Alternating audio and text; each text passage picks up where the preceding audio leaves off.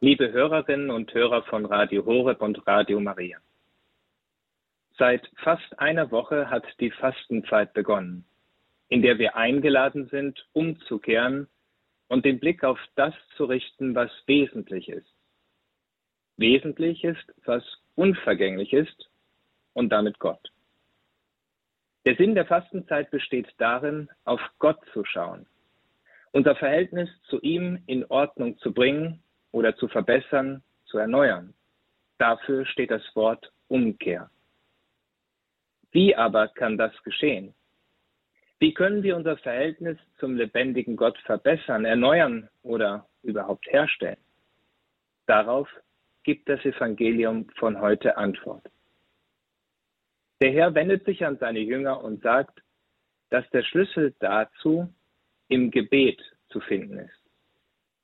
Durch das Gebet wird jene Tür geöffnet, die uns zu Gott führt. Doch der Herr gibt nicht nur gut gemeinte, allgemein gehaltene Ratschläge, sondern er wird ganz konkret, wenn es um das Gebet geht. Er betont, dass es nicht primär um die Verrichtung einer Pflicht oder einer intellektuellen Tätigkeit geht, sondern um das vertraute Gespräch mit dem lebendigen Gott. Daher sagt er, wenn ihr betet, sollt ihr nicht plappern wie die Heiden, die meinen, sie werden nur erhört, wenn sie viele Worte machen. Macht es nicht wie sie, denn euer Vater weiß, was ihr braucht, noch ehe ihr ihn bittet. Das Gebet, das gleiche gilt für die Liturgie, ist keineswegs nur ein abstrakter Ritus, sondern muss mit Leben und Geist gefüllt werden. Leider fehlt dieses Verständnis heute sehr oft. Wir diskutieren, reden und tun, aber gelingt es uns im Geist und Wahrheit Gott anzubeten, ihm im Gebet zu begegnen? Der Herr weist auf diese Grundbedingung hin, damit das Gebet überhaupt zum Gebet im christlichen Sinn wird. Denn, wie der heilige Johannes von Damaskus gesagt hat, das Gebet ist die Erhebung der Seele zu Gott.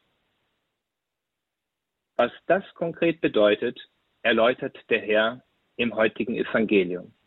Er sagt, so sollt ihr beten. Unser Vater im Himmel, geheiligt werde dein Name, dein Reich komme, dein Wille geschehe wie im Himmel, so auf der Erde.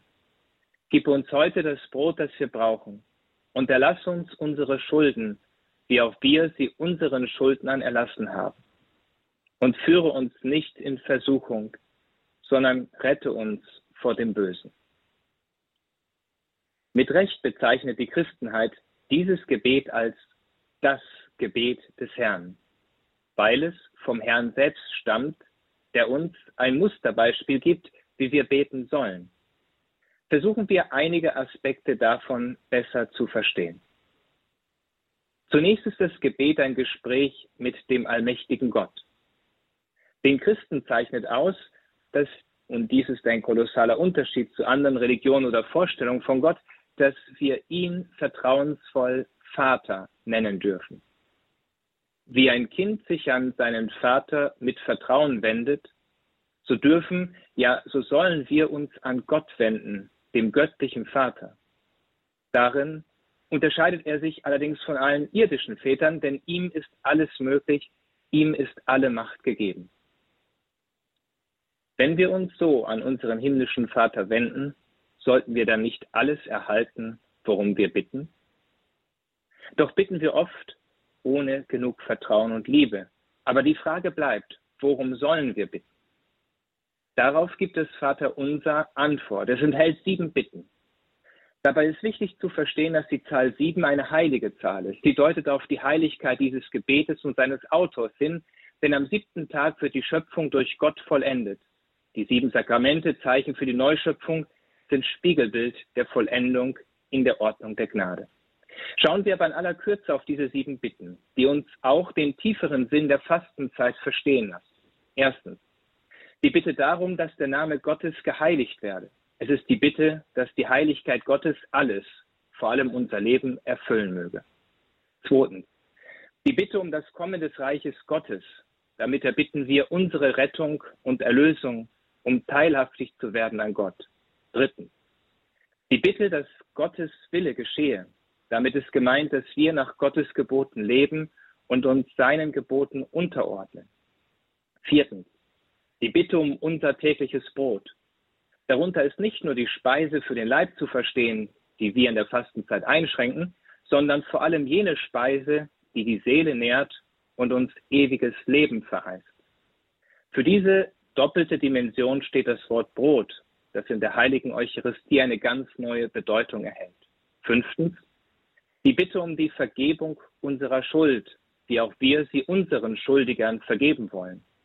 Es wird daran erinnert, dass wir alle Sünder sind und immer wieder umkehren müssen, den Herrn um Vergebung bitten sollen, besonders im Sakrament der Beichte. Sechstens, die Bitte, nicht in Versuchung geführt zu werden. Es geht darum, nicht von der Versuchung bezwungen zu werden, um in der Gnade Gottes und mit dem Herrn verbunden zu bleiben. Und siebtens, die Bitte um die Erlösung vom Bösen. Der Teufel ist der Vater der Lüge, derjenige, der Spaltung sät und vom Weg Gottes uns abbringen will. Diese Bitte bezieht die Vergangenheit, Gegenwart und Zukunft ein, um uns so ganz frei werden zu lassen auf Gott hin. Schon in diesen kurzen Ausführungen zeigt sich, warum das Gebet des Herrn heilig und daher von so großer Bedeutung ist. Die sieben Bitten des Vaterunser lassen den Sinn des Christseins deutlich vor Augen treten, denn der Christ wird dann zum Christen, wenn er Christus im Leben annimmt. Nur so wird das Gebet jene Lebendigkeit erhalten, die uns und dann auch die Welt verändert und verwandelt. Dies wollen wir in der Fastenzeit erbitten. Und dazu segne Sie und alle, die über Radio mit uns verbunden sind, der allmächtige und der barmherzige Gott, der Vater und der Sohn und der Heilige Geist. Amen.